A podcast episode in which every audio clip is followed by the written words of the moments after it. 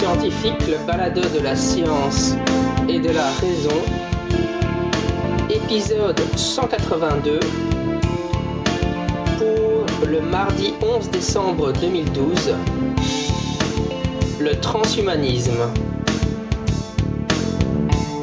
Je suis avec euh, Florian Olivier, euh, Oui. qui est qui est un habitué en tout cas du blog Scepticisme Scientifique, aussi de la page Facebook. Ça fait pas mal de temps qu'on qu'on dialogue euh, sur, sur le web euh, à propos de différents sujets comme les OGM ou voir le féminisme. Enfin, il est actif sur, sur les plateformes de, liées au scepticisme, enfin que je que j'anime liées au scepticisme, sous le pseudo parfois de Bugin. Bonjour. Bonjour. Alors aujourd'hui, euh, si si on, enfin je peux pas dire que je t'ai invité, c'est toi qui t'es proposé, mais si j'ai accepté que tu viennes sur le balado, non, non c'est avec plaisir, c'est avec plaisir. Mais euh, c'est pour qu'on parle du transhumanisme, c'est un peu euh, un suivi, un, un follow-up, comme on dit en anglais, de de l'épisode sur la mémétique.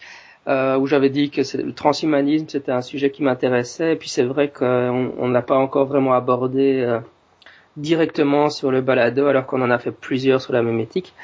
Donc euh, raconte-nous un peu qui es-tu et puis comment tu es venu à t'intéresser au transhumanisme.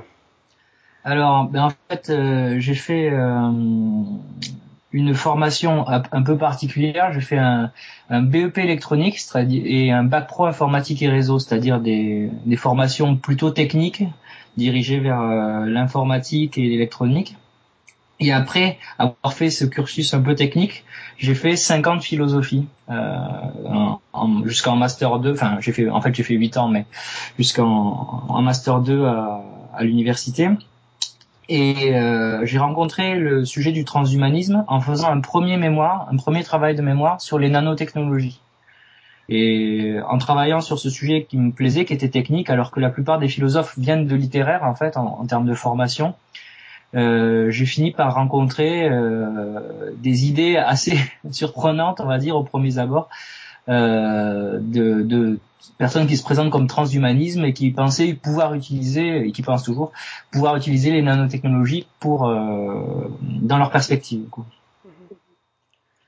Oui, vraiment, avant qu'on rentre vraiment dans le sujet du transhumanisme aussi, euh, comme je le disais, tu t'es un peu prés- t'es présent sur les pages liées au scepticisme scientifique. tu comment tu as découvert le, le scepticisme? Je ne sais pas si c'est à cause de mon podcast ou d'une autre façon. Comment est-ce que tu te considères un sceptique? Enfin, je suppose que tu vas dire oui, mais euh, vas-y. C'est euh, alors bon.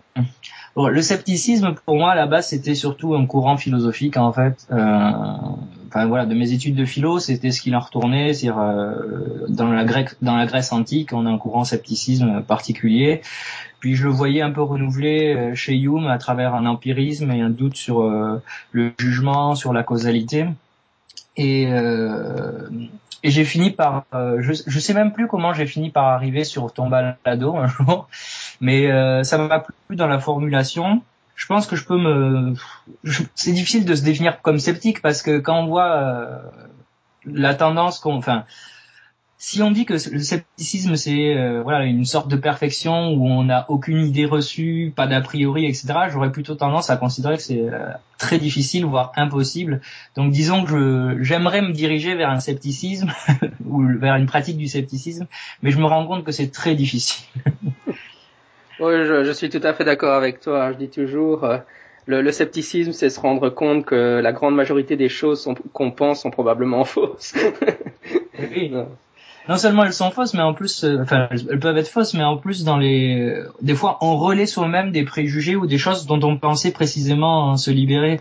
Là, dernièrement, je vous ai euh, un article, je dois faire un article critique sur le conspirationnisme, par exemple, et je me suis euh, retrouvé justement à travailler sur la, question de la, de la rumeur, parce que pour moi, les, si les conspirations fonctionnent, c'est aussi parce qu'elles sont liées un peu en partie à, à des rumeurs, enfin, il y a des procédés, à mon avis, qui sont pas euh, conscients, c'est-à-dire que, enfin, pas conscients.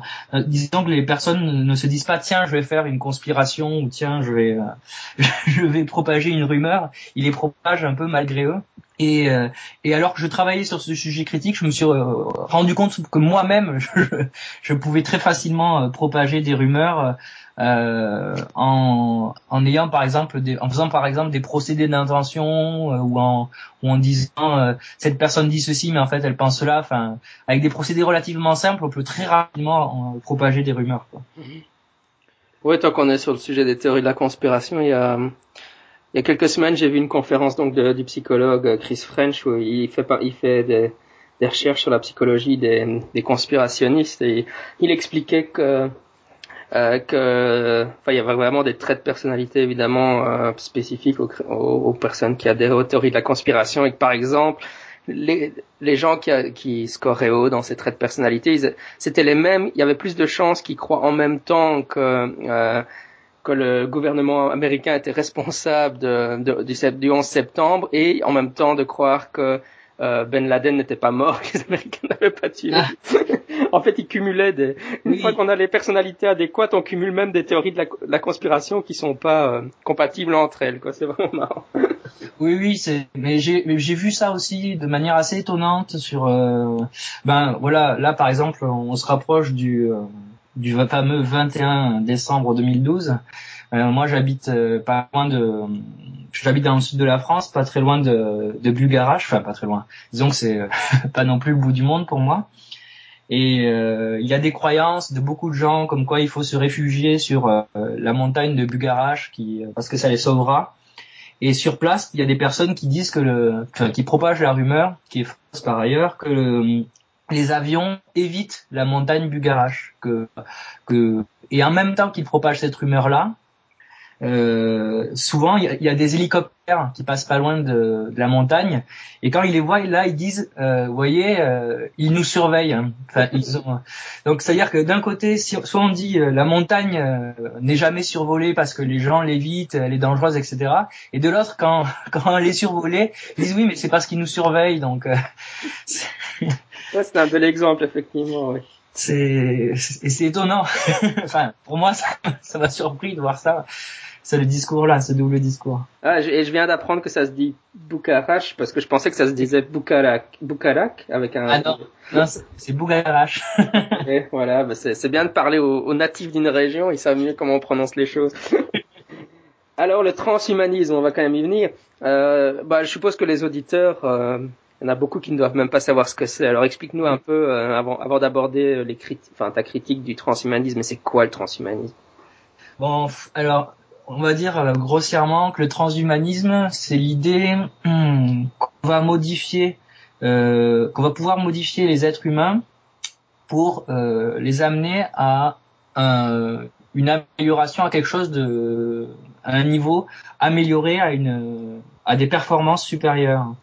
Pour faire une définition assez simple, et ça se présente souvent comme le relais de l'humanisme, en tant que l'humanisme prétendait améliorer l'homme, mais là en dépassant le cadre euh, biologique euh, dans lequel euh, l'homme est inscrit, pour faire vraiment très grossier. tu, tu aurais des, des, exemples concrets, par exemple, d'altération de, l'être humain dont il discute ou de choses dans ce style? Oui, alors bon, ben effectivement, enfin, disons le plus, une des idées qui peut paraître les plus surprenantes, c'est par exemple l'idée de pouvoir scanner ou numériser la conscience de l'être humain pour euh, la mettre dans un ordinateur et ainsi se débarrasser, comme ils disent, de, de nos corps pour obtenir euh, l'immortalité à travers euh, un réseau d'ordinateurs qui va propager nos consciences et pourquoi pas ensuite télécharger donc ces consciences dans des fameux robots qui, et ainsi vivre une certaine immortalité. Bon ça c'est vraiment un peu grossier comme idée, c'est pas celle qui arrive en premier, mais quand on la rencontre, on la retient assez facilement. Oui, euh, il y a aussi, euh, je sais bien que c'est pas exactement le transhumanisme, mais justement, tu peux peut-être un peu nous éclairer là-dessus. Il y a l'idée de la, fameuse singularité. Euh, oui, oui. Si, alors. Oui. Est-ce que ça relève Enfin, ma question, c'est d'abord, est-ce que tu peux expliquer pour les auditeurs, et puis, est-ce que ça relève du transhumanisme ou c'est un courant parallèle ou comment ils interagissent ensemble Voilà. Oui. Alors, bah, pour moi, la singularité relève du transhumanisme dans la mesure où, quand j'ai fait mon travail de philosophie, je l'ai fait à partir de, enfin, en critiquant essentiellement un seul livre qui était paru en France, enfin au début, hein, mais après je me suis diversifié. Mais disons qu'il y a eu un gros livre en France qui a été traduit en français, qui était celui de Ray Kurzweil, qui a écrit, donc ça a été traduit Humanité 2.0, la, la Bible du changement. Et donc lui, c'est plutôt un informaticien, et un ingénieur en robotique ce, qu'ils enfin, ce que les gens appellent l'intelligence artificielle. Moi, j'ai un peu de mal avec ça, enfin avec l'appellation en tout cas. Et euh, lui, il est vraiment, euh, il lit vraiment la question de la singularité dans cette, euh, de l'idée de la singularité là-dedans. Alors, pour dire grossièrement ce que c'est, c'est de dire que bon, voilà, depuis euh, l'origine en quelque sorte des êtres, les êtres vivants évoluent. Euh, ils évoluent vers enfin, ils changent, les espèces se modifient, etc. Et en gros, l'évolution qui aurait eu jusqu'à présent serait vraiment habitée par trop de contingences, par des choses qu'on ne contrôle, qu'on ne contrôle pas vraiment, et il faudrait euh, l'optimiser, faire en sorte que euh, l'être humain soit le, soit finalement ce qu'il puisse y avoir de meilleur là-dedans. Et cela se fait entre autres à travers euh, l'informatique et ce qu'ils appellent donc l'intelligence artificielle et euh, l'amélioration des techniques euh, numériques. Et ils pensent, enfin donc ce que présente Kurzweil, c'est que à un moment donné, à force de, de modifications et d'améliorations, on va atteindre un point euh, dont on ne peut pas prédire la, la suite à l'avance parce que ça va dépasser, parce que ça dépasserait toutes nos capacités intellectuelles actuelles, pour ainsi dire. Et euh, c'est ce point qu'il appelle la singularité. Et lui, il le voit comme une équivalence du Big Bang euh, qu'il y a eu euh, dans l'univers. C'est-à-dire que on, on, ça serait un point en quelque sorte de, de, propagation vers quelque chose qui est assez difficile à décrire. Et effectivement, il donne pas forcément des descriptions très claires. Et il indique lui-même la singularité comme vraiment euh, une sorte de pic euh, mathématique. Enfin, c'est un peu spécial pour les auditeurs, pour donner un, exemple tiré de la science-fiction, euh, évidemment, je sais, juste précisons que je suis bien conscient des limites justement quand, on invoque des narratifs de la science-fiction dans ces sujets-là, mais juste pour vraiment clarifier, bah évidemment la singularité, un exemple classique, ce serait quand Skynet dans Terminator devient conscient et, que les machines euh, prennent euh, prennent là aussi le, contrôle de l'humanité. ce serait le moment où une intelligence artificielle deviendrait autonome et oui. Mais évidemment, bon, on peut, on peut, enfin, évidemment, c'est un exemple tiré de la science-fiction, mais c'est aussi marrant qu'il y ait une sorte d'imaginaire autour de ces événements. Euh, euh, bon, euh, voilà, je disais juste ça un peu pour clarifier, mais sinon, c'est vrai que un exemple de ce que pourrait être la singularité. Évidemment, on peut se demander ce que les êtres humains survivraient à la singularité ou ce qui serait totalement modifié par la singularité. Ouais. Enfin bon. Et alors évidemment, Kurzweil, c'est vrai qu'il a une sorte de statut un peu de gourou dans cette communauté-là, euh, même si c'est vachement planté dans ses prédictions, parce que je crois que la singularité, là, elle aurait déjà dû se produire. Enfin, il propose toujours des estimations de quand c'est sûr de se produire. Mais... enfin, c'est comme Skynet dans Terminator, c'est arrivé il y a quoi Il y a cinq ans déjà? on n'a toujours pas de Skynet dans notre vie. Quoi. oui, c'est vrai que c'est assez, euh, c'est toujours assez surprenant. C'est euh, la manière dont il voit, euh, enfin dont il prévoit l'évolution. Et ce qui est un, peu inquiétant, c'est qu'il y a toujours, c'est qu'il y a des personnes pour relayer ce discours-là euh, qui eux ont une forte influence. Je pense que c'est, il y a Bill Gates par exemple qui a donc euh, fondateur de Microsoft, tout ça, qui, qui a dit, qui reconnaît Kurzweil comme étant une personne très habile dans ses prévisions. Enfin, ce qui est ce qui est inquiétant c'est que ça se relaie malgré effectivement euh, des, apparences euh, un peu aberrantes de, certaines prévisions c'est une sorte de, je sais pas de philosophie ou une sorte de mouvement qui est extrêmement populaire euh, même si parfois ça c'est un peu comme le, le, libertarianisme à ah, j'ai oublié son nom maintenant. Aux États-Unis, euh, ces, auteurs sont tout d'un coup acquièrent une notoriété où on, on sont, sont entendus partout alors même qu'on que je dirais dans les milieux académiques ils sont probablement très critiqués ou oui. Ben, en fait l'idée est plus retenue pour son sa capacité à, surprenante ou euh, originale que pour sa performativité ou enfin pour son pour le fait qu'elle ait un, un, un, intérêt pratique quoi. Ouais, ouais. Bah, elle, elle enflamme l'imagination, quoi, c'est ça. Bah, euh... Oui, oui. Totalement. et, euh, voilà, euh, enfin on y est déjà en fait, mais abordons un peu les critiques que tu fais de la transhumanisme, du transhumanisme. qu'est-ce qui te semble le plus problématique dans leur discours Est-ce qu'il y, est y, a aussi une composante religieuse derrière? Enfin, T'as l'impression que c'est une sorte d'idéologie un peu de nature religieuse ou... Qu'est-ce que comment t'attaques ce sujet-là? Je l'attaque par, enfin, il y a, y a, différents angles en fait. Il y a il y a des idées, y a, à mon avis, il y a des idées reçues dans le transhumanisme, bon, bon sur la, sur ce qu'est l'évolution d'une part, euh, en termes scientifiques, sur euh, les rapports aussi euh, des, euh, euh, le, enfin, le rapport vivant-machine et aussi sur euh, même en médecine et enfin des idées reçues aussi sur ce qu'est euh, le progrès quoi. En fait ce qu'on entend généralement par le progrès. En fait il y a il y a vraiment quatre ou cinq gros gros morceaux euh, grosses confusions dans le transhumanisme sur ces sur ces thèmes là quoi. Bon je pense que peut-être c'est l'évolution qui enfin l'idée de l'évolution qui peut peut-être paraître assez enfin la plus inquiétante on va dire ou la première. Parce que dans l'idée du transhumanisme il y a l'idée que voilà, on va donc l'évolution est contingente, en gros, qu'on la contrôle pas, qu'on la maîtrise pas, et que on va l'optimiser en modifiant euh, l'être humain pour faire en sorte qu'il persévère, qu'il persiste à l'ensemble de, enfin, au fur et à mesure de l'évolution et qu'il puisse même la reprendre en main, la contrôler. C'est pour ça que, enfin, l'idée de transhumanisme, d'humanité 2.0, de, il y a cette idée-là un peu derrière. Et euh, c'est assez étonnant parce que ça n'a rien de du tout pour moi de, de scientifique parce que enfin, ma conception, ma compréhension de l'évolution, euh, bon, j'ai une formation euh, de philosophie, mais euh, en, en, philosophie des sciences en particulier, et la personne qui me faisait euh, des cours de philosophie des sciences, bon, j'en ai eu plusieurs, mais il y en a une qui, qui avait un, une double formation de, de philosophie et de qui était biologiste aussi, et qui m'a un peu transmis un peu sur l'évolution. Puis après, ça m'a continué à ça va continuer à me travailler. Donc l'évolution c'est pas quelque chose de prévisible, c'est-à-dire que ce qu'on peut voir c'est qu'il y a eu euh, des sélections euh, que selon les pressions que subissent euh, les êtres vivants ou celles qui permettent, en tout cas, eh ben il y a certaines il y a certains êtres vivants qui sont favorisés par rapport à d'autres.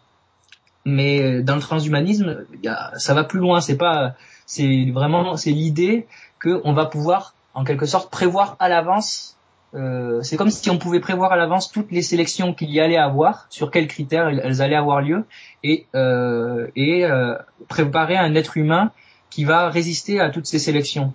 Et pour moi, c'est c'est un peu aberrant parce qu'on peut pas savoir tout ce qui va arriver à l'avance, et donc on peut pas comme ça proposer un idéal type d'être humain qui survivra à toutes les sélections qu'il y aura dans le futur. oui, et puis euh, pour l'idée que tu évoquais tout à l'heure de, télécharger sa conscience dans un cerveau, euh, ça se base sur toute une série de euh, préconceptions au niveau de qu'est-ce que la conscience. C'est le fameux problème de, de, la téléportation dans Star Trek. Euh, on se met sur un sur un plot de Star Trek et que l'ordinateur te décompose à un niveau quantique, en, même en postulant que ce soit possible, mais bon, mettons que ce soit possible dans l'univers de Star Trek, et puis te recompose ailleurs. Est-ce qu'en fait, il vient pas juste de détruire l'original et, et, de reconstruire un modèle, un clone à l'identique? Et alors, mm. dans ce cas-là, si on envisage les choses dans cette façon-là, personne ne veut se faire téléporter. on est tous des docteurs McCoy dans Star Trek. Il est hors de question que je sur ce truc. c'est la, même chose avec la, la, téléchargement de la conscience dans dans une machine. Est-ce qu'on ne fait pas juste une, une simulation euh, qui ressemble à l'original mais qui n'est pas l'original quoi bah, La confusion entre l'original, la simulation, elle est, enfin le virtuel en fait d'une manière générale et euh, et le réel, elle est très très forte hein, dans, dans, dans ce milieu-là. Enfin, la, la différence se fait pas trop. C'est pour ça quand il parle d'intelligence artificielle ou d'un ensemble, enfin, la, la, confusion se fait très très rapidement à un niveau euh, vraiment euh, ça tout de suite quoi. on fait tout de suite euh, des, des, rapprochements assez assez rapides. Et c'est vrai que après c'est un problème philosophique très ancien hein, parce que déjà on a chez Locke des chez Locke on a des interrogations sur qu'est-ce que l'identité puisque bon comme je j'apprends des choses euh, comme euh, enfin du jour au lendemain après m'être endormi enfin je me réveille euh, est-ce que je suis toujours le même que le jour d'avant? Est-ce que je m'en rappelle? Qu'est-ce enfin c'est tout un, un, ensemble de questionnements qui en fait sont en quelque sorte renouvelés par par ces techniques là mais on a si on veut prendre après si on veut jouer leur jeu effectivement parce qu'ils sortent souvent des scénarios de science-fiction. Mais bon, bah, bah, l'exemple de Star Trek, c'est une, une bonne euh, vision en quelque sorte de la téléportation. Si on veut sortir une mauvaise vision de la téléportation dans la science-fiction, on peut aussi évoquer euh, le film La Mouche, par exemple, où euh, un scientifique il veut se téléporter à un autre endroit, mais euh, dans la salle où il y a le téléporteur, il y a une mouche qui rentre en même temps que lui se téléporte et du coup euh, sa téléportation euh, au moment de sa recomposition le fait muter avec une mouche et enfin voilà c'est et on obtient quelque chose d'assez terrible voilà c'est on retrouve tous ces scénarios là hein. bah la, la science-fiction c'est un réservoir pour faire pour poser des questions de philo hein, c'est clair oui. par exemple sur le, le statut de la science-fiction c'est vrai dans dans ces sujets là en fait bon il n'est pas simplement euh, comment dire. Il n'est pas simplement dû à des gens qui font de la science-fiction, euh, sous-entendu bah, des auteurs de science-fiction classique, des écrivains qui vont continuer à faire de la, science-fiction, mais il est dû aussi en partie là à, des scientifiques. C'est-à-dire qu'on a des, scientifiques, je l'ai vu ça assez rapidement dans le cadre des nanotechnologies, qui pour obtenir un budget de recherche ben, disent que leur science, leur recherche, elle va permettre de faire ceci ou cela. Alors que bon, euh, c'est difficile de prédire à l'avance c'est que notre euh, recherche va permettre d'obtenir. Mais comme ils ont besoin d'un certain budget, il y a cette tendance à un, usage assez particulier de la science-fiction. Et du coup, on le retrouve aussi euh, comme euh, les transhumanistes, ils ont fondé euh, ce qu'ils appellent une université euh, aux États-Unis. Je crois que c'est l'université de la singularité justement, où il euh, où il propage euh, des scénarios euh, de science-fiction pour faire fonctionner leur, leur, leurs idées quoi. Ça c'est assez clair. Mhm. Bon, la, la science-fiction, c'est un narratif très puissant dans notre culture. Oui. Ça, on, tu dis ça à quelqu'un qui s'intéresse beaucoup au phénomène OVNI, je suis au courant. Oui, oui. oui moi, je suis, je suis totalement d'accord avec la, la lecture euh, qui fait que on voit chez Lovecraft euh, l'origine des, des extraterrestres de l'Antiquité dans les montagnes hallucinées ou enfin dans toutes ces c'est assez incroyable de retrouver ça là-dedans et de voir euh, plus tard, euh, je crois que c'est dans les années 1960 où a été écrit le livre de, je sais plus quel auteur là, qui a qui a mis en avant cette thèse vraiment de manière très forte. Mais euh, effectivement, enfin. Oui, il y avait Powell Bergier d'abord dans le Matin des magiciens et puis après. Euh bah, Van Daniken, hein, c'est lui qui a voilà, qui doit penser à Van Daniken. Mais il y a une étape, il c'est passé par la, la médiation de, en tout cas en France, de Paul C. Berger avec le Matin des Magiciens, qui, est, oui. qui était un méga best-seller. Est-ce que tu vois quelque chose d'un peu religieux dans tout ça aussi euh, Parce que tu, tu parles de l'impact de la science-fiction, mais est-ce que ouais. est a un ah. peu... parce que par exemple, je disais, oui, quand j'entends certains certains critiques de la singularité, de, du transhumanisme, bah voilà, ils vont dire que Kurzweil c'est une sorte de gourou. Enfin, il y, a, une tonalité un peu religieuse derrière tout ça d'ailleurs. Qu'est-ce que tu en penses?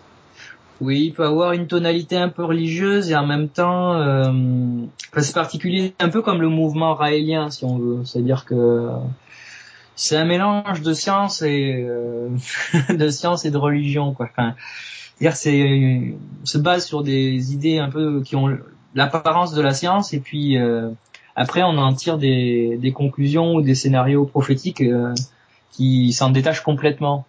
Et, parce que c'est un peu ça quand même. C'est pas totalement, c'est pas aussi simple qu'une religion euh, en quelque sorte. euh, enfin aussi simple tous les théologiens me, me critiqueront sur cette simplicité-là. Mais enfin, c'est pas comme dans une religion clairement constituée où il s'agit de dire, euh, voilà, bon, l'idée de la vie après la mort, euh, les anges, euh, etc. Là, on est vraiment dans quelque chose un peu plus euh, travaillé dans le sens où ça a été, où c'est mis à jour, quoi, en quelque sorte. Et c'est vrai que c'est moins visible, mais je pense qu'on peut le retrouver surtout sur l'idée qu'ils ont du, du progrès. Euh, parce que le progrès a vraiment une, euh, une vision particulière dans, dans, dans, cette, dans ces idées-là. Parce que souvent, euh, bah déjà, l'idée qu'ils ont de base de, que le, les modifications techniques vont améliorer euh, l'être humain, le fait qu'elles qu'elles vont améliorer et pas modifier, le fait qu'ils emploient ce terme, amélioration, euh, ou encore augmentation, qui est à la rigueur plus proche de, de la réalité, eh ben c'est déjà mettre un, critère, enfin un jugement positif ou valorisant sur une modification. C'est-à-dire que au lieu de dire euh, bah, on va faire des modifications et puis euh, on va voir ou on va se poser la question de savoir si c'est positif ou pas, d'entrée de jeu, euh, toute modification de l'être humain avec ces techniques-là est vue comme positive, est vue comme étant une, une amélioration, un progrès. Donc il y a une vision du progrès qui est complètement complètement linéaire. C'est un peu comme si je sais pas, c'est un peu, ça se voit des fois aussi dans dans des idées reçues sur euh, la logique de l'évolution biologique, c'est-à-dire, euh, enfin, l'évolution telle qu'on l'entend chez Darwin et tout ça, et avec des personnes qui voient euh, une une sorte de progression dans laquelle l'être humain est en quelque sorte, je crois que c'est chez Linné les premières, ce genre de représentation où l'être humain apparaît comme le summum de le, le summum de l'évolution, son, son maximum, etc. Et bien chez le transhumanisme, à travers le progrès, leur vision de l'évolution, on a cette idée-là aussi, et on n'a pas du tout la vision de quelque chose de buissonnant comme on le présente, comme on présente souvent maintenant l'évolution, c'est-à-dire que chaque espèce, que chaque être vivant est euh, le résultat d'une d'une évolution et lui-même un aboutissement, et il n'est pas euh, un degré moindre de l'évolution qu'a qu'a vécu l'homme, etc. D'ailleurs, je suis assez adepte, c'est vrai, des, théorie un peu de Gould sur cette idée-là, comme quoi, enfin, c'est les bactéries qui ont subi le plus de, de sélection, de modification, et au fond, c'est peut-être elles qui, en quelque sorte, ont eu le plus d'évolution euh, par rapport à l'être humain, quoi. Mmh. Oui, finalement, c'est, ils ont une sorte d'optimisme débridé dans le progrès euh, scientifique. Enfin, c'est même pas scientifique, mais même plutôt technologique. C'est ça qui est. Alors que, euh, enfin, c'est aussi le problème de prédire le futur, comme essaye de le faire euh, Kurzweil. Finalement, quand je dis toujours, quand, quand on voit les auteurs de science-fiction euh, dans les années 50, ils prédisaient que dans le futur, euh, enfin en 2000, on aurait, on aurait des voitures volantes et personne n'avait imaginé, personne n'avait imaginé Internet. Donc euh, la seule chose qu'on peut prédire à propos du futur, c'est qu'on ne sait pas le prédire. c'est le problème.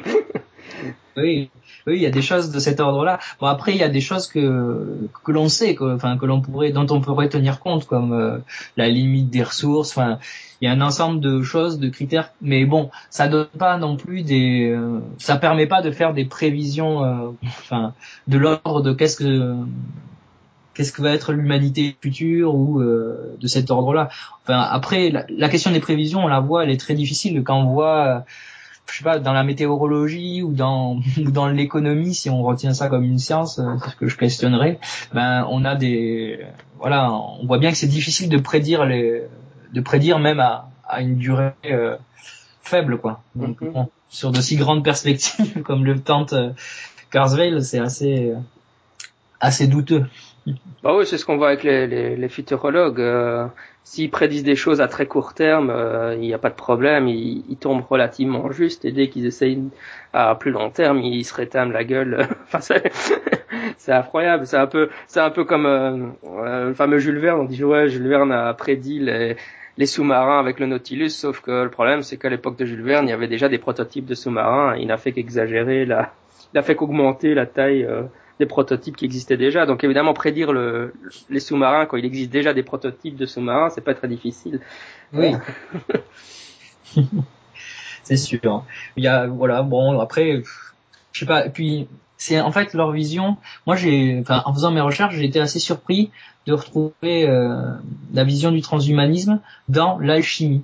C'est-à-dire que si on regarde le projet de, de l'alchimie tel qu'il était défini, euh, tel que je l'ai retrouvé défini dans des livres qui datent de de 1600, enfin de 1700, enfin d'époque alchimique, euh, on a des euh, on retrouve exactement le projet du transhumanisme, mais euh, à cette époque-là, c'est-à-dire euh, il y a l'idée avec une une pierre philosophale, une poudre de projection. Enfin, bon, ça c'est l'idée un peu qu'on pourrait rattacher aux, nanotechnologies. Donc, on attendait l'arrivée d'une certaine technique pour ensuite engendrer tout un tas de modifications et de donner à l'homme euh, l'immortalité. D'une part, c'est vraiment fabriquer l'élixir de longue vie. C'était une des promesses de, l'alchimie, euh, mettre au point ce qu'ils appelaient un homoncule ou homonculus, qui était le, donc un petit homme euh, entièrement fabriqué, justement entièrement artificiel grâce à ces techniques-là. Et c'est marrant de retrouver vraiment quasiment mot pour mot, donc du coup ces idéologies, ces idées-là que, que je pourrais qualifier effectivement d'idéologie, dans des textes qui datent de 1690, quoi. très bien, très bien. Bah, écoute, on arrive tout doucement à la fin de l'interview. Euh, j'avais juste une petite dernière question bonus, mais pas sur le transhumanisme, mais disons sur le scepticisme, et, euh, scepticisme scientifique, hein, pas le scepticisme philosophique, mais souvent dans le monde anglo-saxon, on, entend beaucoup des scientifiques dans, dans, le mouvement sceptique et peu de philosophes. Qu'est-ce que tu penses que le, les, enfin, je vois que tu abordes des sujets comme ça en tant que philosophe. Tu penses, quel rôle tu vois pour les philosophes dans, dans le mouvement sceptique contemporain? Ben, moi j'ai toujours vu la philosophie, c'est ce qui fait que j'ai eu du mal à, d'ailleurs avec la philosophie telle que je l'ai, telle qu'on me l'a appris, comme quelque chose de pratique. Et malheureusement, en France, on va dire, peut-être que c'est une, une, perspective continentale, comme on dit. souvent en philosophie, on distingue la philosophie continentale et puis la philosophie euh, des États-Unis et d'autres types de philosophie. Et c'est vrai que la philosophie aux États-Unis est vue très facilement comme étant plus pragmatique. C'est d'ailleurs un courant qui s'est beaucoup développé là-bas. Et en continental, un peu plus intellectuel ou euh, avec des visions très phénoménologiques, comme on dit. Et moi, j'ai toujours eu une ambition pour la philosophie pratique, c'est-à-dire pour les conséquences pratiques du raisonnement, voir euh, ce, que la ce que ça donne, ce que ça permet de faire.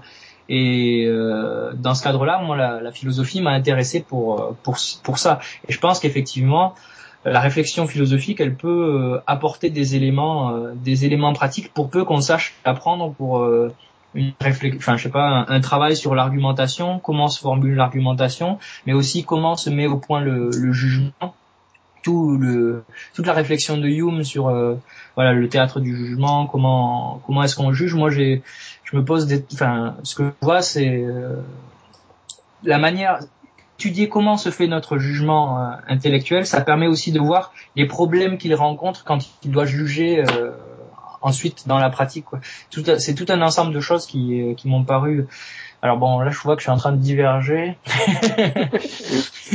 non, ça, ça me paraît tout à fait, spot on, c'est ce que je te demandais. non, parce que c'est vrai que c'est un peu, tu, ce que tu es en train de me dire, c'est un peu la, la philosophie comme, comme apprentissage de la pensée critique, du raisonnement, de, de l'analyse critique. Euh...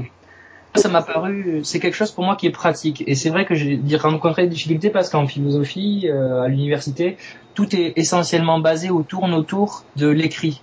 Il faut beaucoup écrire. Moi, ça me plaisait bien d'écrire, mais euh, je préférais m'adresser à des gens, en fait, discuter avec eux, parce que quand j'écris sur le papier, je sais pas à qui je m'adresse, mhm. et j'ai toujours du mal à, à comprendre en fait, euh, enfin, savoir à quoi je dois répondre en quelque sorte ou en quel est le problème euh, réel qui se pose. Tandis que quand les personnes euh, discutent avec moi euh, je vois que voilà chacun on a des difficultés.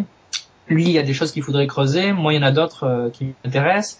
Et euh, l'interaction rend plus facile le, le, raisonnement ou les arguments que je dois présenter. Enfin je vois tout de suite ce qui pour lui se présente comme une difficulté que, et, et pour moi inversement pourrait se présenter comme une difficulté je lui demande de développer. Enfin c'est ça me paraît beaucoup plus simple en quelque sorte de raison de travailler cette, cet aspect oral que de passer par l'écrit. Moi c'est vrai que ça me paraît, voilà, je voyais une conséquence pratique à faire de la philosophie pour la discussion, pour l'argumentation, pour la vie quotidienne, pour euh, les raisonnements sur ce qui se passe, des choses de cet ordre-là. Ouais, ça c'est un, peu un des problèmes d'Internet aussi, je trouve que, ouais, J'aime bien les, les, débats à l'américaine, euh, par exemple entre les apologistes et les contre-apologistes, où il y a vraiment des débats très structurés. Euh, Enfin, c'est un exercice difficile, évidemment. Euh, enfin, je sais pas sur est-ce que Dieu existe, est-ce qu'il y a eu un Jésus historique, mais euh, c'est vrai que c'est cette façon de débattre oralement. Euh, avec, enfin, aux États-Unis, ils font comme ça un, 20, enfin, un speech d'ouverture de 10 minutes, puis la pause en fait un speech d'ouverture de 10 minutes, puis 5 minutes de réponse, 5 minutes d'une structure comme ça. Mais je trouve que c'est vraiment un exercice philosophique alors peut-être qu'il n'y a pas beaucoup de gens qui sont prêts à le faire en France parce qu'en fait c'est très difficile à faire, mais bon ça c'est un autre problème. Oui, c'est vrai que c'est ce que je me suis rendu compte euh, parce que bon, c'est ça dépend des difficultés que l'on a. Moi, je sais que ce qui est pour moi très difficile, c'est d'écrire. Euh, voilà, c'est vraiment d'écrire un truc, euh, un truc argumenté. Tandis que quand je suis oralement, je m'en sors parce que le sujet, je l'ai quand même travaillé. C'est pas et, et, comme j'ai travaillé le sujet, des fois il y a des choses que je vais même pas penser à écrire, mais voilà, dans le raisonnement ça va venir. Je vais dire oui, mais enfin ça je l'ai déjà rencontré. Et c'est vrai qu'aux États-Unis, j'ai l'impression qu'il y a vraiment une habitude du débat et de, du débat contradictoire par ailleurs qui est très forte, tandis qu'en France c'est pas du tout le cas, c'est-à-dire que euh, on débat pas ou très peu de manière contradictoire, on va toujours être euh, euh, dans une perspective ou l'autre, ou et puis on va se contenter d'aborder le sujet sans rentrer dans le vif des, de certains problèmes, de certaines perspectives. C'est vrai que c'est ça m'a, enfin ça je l'ai constaté quoi, enfin j'ai plus que le constater. oui oui, moi j'aime bien écrire mais moi, je, je, partage certaines de tes, de tes considérations dans la mesure où moi aussi je me sens, j'ai eu du mal à la faculté de philo ici parce que j'aime aussi plutôt la philosophie à l'américaine que euh, la, philosophie euh, continentale, euh, très spéculative, phénoménologique, un peu masturbation intellectuelle. On sait pas trop où il y a un peu d'onanisme. un, peu, un peu beaucoup, oui. le dire avec dans des termes qu'ils aiment qu'ils aimeraient employer justement très jargonnant, c'est-à-dire que ça ça va vite. Euh, moi, je trouve ça dommage parce que ça enferme complètement euh, les capacités pour moi de la philosophie dans un milieu de spécialistes. Et c'est pour ça que j'ai toujours été euh, intéressé par l'oral, par la discussion, par à bâton rompu ou comme ça sur l'impromptu, parce que je, pense qu'on peut faire découvrir aux personnes ou aux gens enfin pour ceux qui connaissent pas le sujet en tout cas que pour peu qu'on réfléchisse un peu ou qu'on organise un peu sa réflexion euh, qu'on fasse un peu de philosophique. C'est quelque chose que non seulement tout le monde peut faire, pourquoi qu'il y passe un peu de temps, mais qu'en plus qui peut vraiment servir. quoi. C'est pas euh, simplement des questions dans des livres que certains retravaillent plus tard. Mais ça, malheureusement, je le vois beaucoup. Je pense que c'est beaucoup dû aussi à la formation littéraire qu'ont les, les philosophes habituellement. C'est-à-dire que la plupart des philosophes qui viennent, euh, la plupart des gens qui viennent à la philosophie ont fait littéraire avant et ils prennent ensuite comme sujet de mémoire un auteur dont ils vont à l'intérieur de l'auteur discuter euh,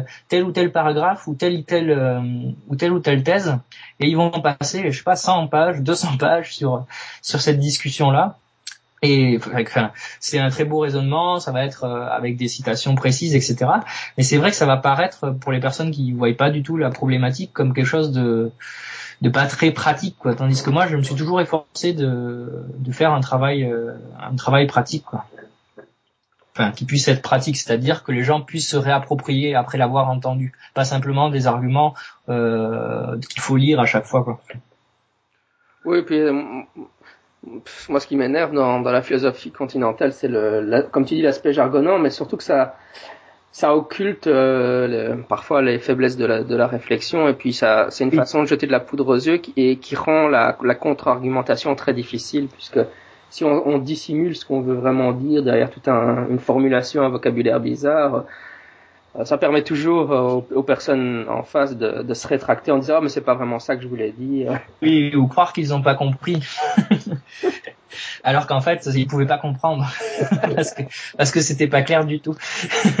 ça, ça arrive. Hein, c'est bon. Moi, en général, c'est vrai que bon, ça, je le dis pas trop parce que en le disant, enfin, c'est difficile de le dire sans rentrer, enfin, enfin là on peut le dire comme ça, mais euh, face à des euh, face à des auteurs, si je veux le dire, il va falloir que je sorte des, des extraits ou des citations parce que sinon évidemment c'est un peu le procès d'intention, c'est-à-dire que personne, enfin quand on va discuter avec une personne, il n'y en a aucune qui va venir nous dire oui effectivement j'emploie des trucs jargonnants parce que bon je, je, veux assurer mon précaré, je veux pas qu'on puisse me critiquer sur certaines idées, donc j'emploie.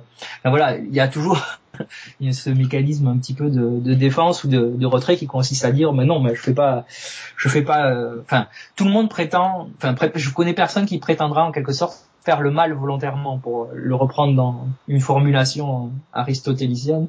Euh, tout le monde va prétendre faire le bien, quoi. Le problème, c'est que personne s'entend sur ce qu'est le bien et comment y, parvenir, quoi. Mais c'est ça et ça ça quand je l'ai compris, c'est vrai que ça m'a apporté beaucoup de choses euh, en termes de réflexion et de comment aborder certains sujets, c'est-à-dire partir du principe que la plupart des gens, quand ils agissent, ne se disent pas tiens, mais je vais faire ça euh, pour faire du mal à quelqu'un, mais il y a toujours, enfin, veulent en tirer un certain plaisir, mais le problème c'est que tous les plaisirs ne se valent pas. Il y a des plaisirs qui, qui sont gratifiants pour soi et qui se font au détriment d'autres. et ça, des fois, ça, ça s'entend moins bien. très bien, très bien. Ah bon, on, aura un peu louvoyé en dehors de la, du transhumanisme, mais je pense que ça, ça vaut la peine de, de, parler un peu de philo sur le, sur le balado pour euh, réhabiliter. Enfin, je, je, suis toujours un de mes objectifs, c'est toujours de dire il y a de la place. Enfin, la philosophie c'est quelque chose d'important dans le mouvement sceptique contemporain, même si on a tendance un peu à, à minimiser son importance euh, au profit toujours d'un de la science, la science, la science. Non, mais il y a aussi la philosophie. Bah, la science, c'est vrai que ça permet, euh, voilà, c'est un savoir euh, d'un type particulier qui se met au point à travers les expérimentations, des instruments, la mise en place d'observations, etc. Bon, c'est c'est très intéressant comme comme type de savoir, mais je pense que c'est intéressant aussi d'avoir une approche, enfin une ouverture philosophique qui permet justement de dire euh, est-ce que ma démarche était bonne, euh, comment comment est-ce que je m'y prends, et puis finalement mais à quoi ça sert, enfin sans forcément euh, adopter par, la, par derrière une un dogmatisme ou une idéologie qui va dire ah ben voilà c'était ça le c'était ça le bon chemin, enfin c'est comme ça qu'il faut faire, écoutez-moi, suivez cette procédure, enfin c'est vrai qu'à un moment il faut pouvoir se poser son, son, son, propre raisonnement sur sur ce sujet. Mais c'est pas quelque chose de facile, hein, parce que la première tendance que l'on a quand quand on doute sur soi-même ou sur sa pratique, c'est pas de d'avoir confiance en soi justement en se disant bah tiens je vais me demander ce que ça comment est-ce qu'il faudrait faire mais on a plutôt tendance à se référer ou à aller chercher d'autres personnes qui vont bien pouvoir nous dire comment est-ce qu'il faut faire, comment est-ce qu'il faut procéder. Et ça, ça c'est une pratique qui va qui va très vite. Quoi. Bon, en même temps, il faut, faut bien avoir se donner des maîtres à penser aussi, mais euh, oui. Mais c'est vrai qu'il faut, il faut capable de devenir autonome et de penser par soi-même. C'est, comme tu dis, en fait, c'est, c'est beaucoup plus difficile qu'il n'en allait. Oui, c'est, enfin, on s'en rend compte très facilement. C'est important de, de, lire les autres, d'avoir, euh, d'écouter ce que disent les autres, hein, parce que si on ne les écoute pas ou si on ne fait pas attention à ce qu'ils disent, enfin, on va retomber sur des problèmes que d'autres personnes ont par ailleurs déjà rencontrés et qu'ils avaient résolus euh, ou qu'ils avaient tenté de résoudre. Et ça nous est, il y a beaucoup de choses qu'on peut éviter, beaucoup de problèmes qu'on peut éviter de rencontrer en se donnant un peu la peine effectivement de, de lire ou d'écouter ce que les autres en ont dit. Ça ne veut pas dire qu'ils ont eu raison sur euh, sur le sur le problème, mais euh, ça peut nous éviter parfois de reformuler par ailleurs un, raisonnement similaire pour se rendre compte qu'au fond effectivement il fonctionne pas, ou alors pour avoir l'heureuse surprise qu'il fonctionne, mais ensuite déçu de voir que quelqu'un l'avait déjà pensé avant soi. ça, ça arrive souvent. ça. Bah, très bien, merci en tout cas. Et puis avant, avant qu'on se quitte, je ne sais pas, est-ce que tu as un blog ou quelque chose auquel tu voudrais euh, renvoyer les auditeurs qui voudraient te lire plus ou t'écouter plus ou te connaître plus? Un compte Twitter, je ne sais pas. Oui, ah bah, j'ai plusieurs choses, mais bon, c'est vrai que ça va être très différent. C'est pas forcément orienté scepticisme euh, scientifique, même si c'est vrai que c'est, euh, voilà, bon pour moi c'est pratique. Enfin, j'essaye. mais bah, j'ai un blog sur internet, donc effectivement, qui s'appelle alors, il s'appelle Automne Vivace. il s'appelle Automne Vivace, ou alors, euh, et son adresse internet, c'est triplebuse.blogspot.fr. Bon, mais c'est c'est très politique, hein, je préviens tout de suite les, les auditeurs. Euh, euh, je je demande pas ce que les gens euh, partage mes avis politiques. Je suis bien conscient de, des divergences que les gens auront sur sur les avis politiques. Mais en tout cas, voilà, c'est vrai que c'est là-dessus que j'élabore, euh, que je partage certaines réflexions. Et après, euh, partant de là, il y a un compte Twitter aussi, effectivement, qui avec euh, où j'utilise mon pseudo qui doit être Bugin, Bugin ou Bugin, un truc comme ça. Bon, je pense que bon, en cherchant un peu, je pense qu'on devrait on devrait s'y retrouver. Voilà, c'est pas pas très compliqué, je pense.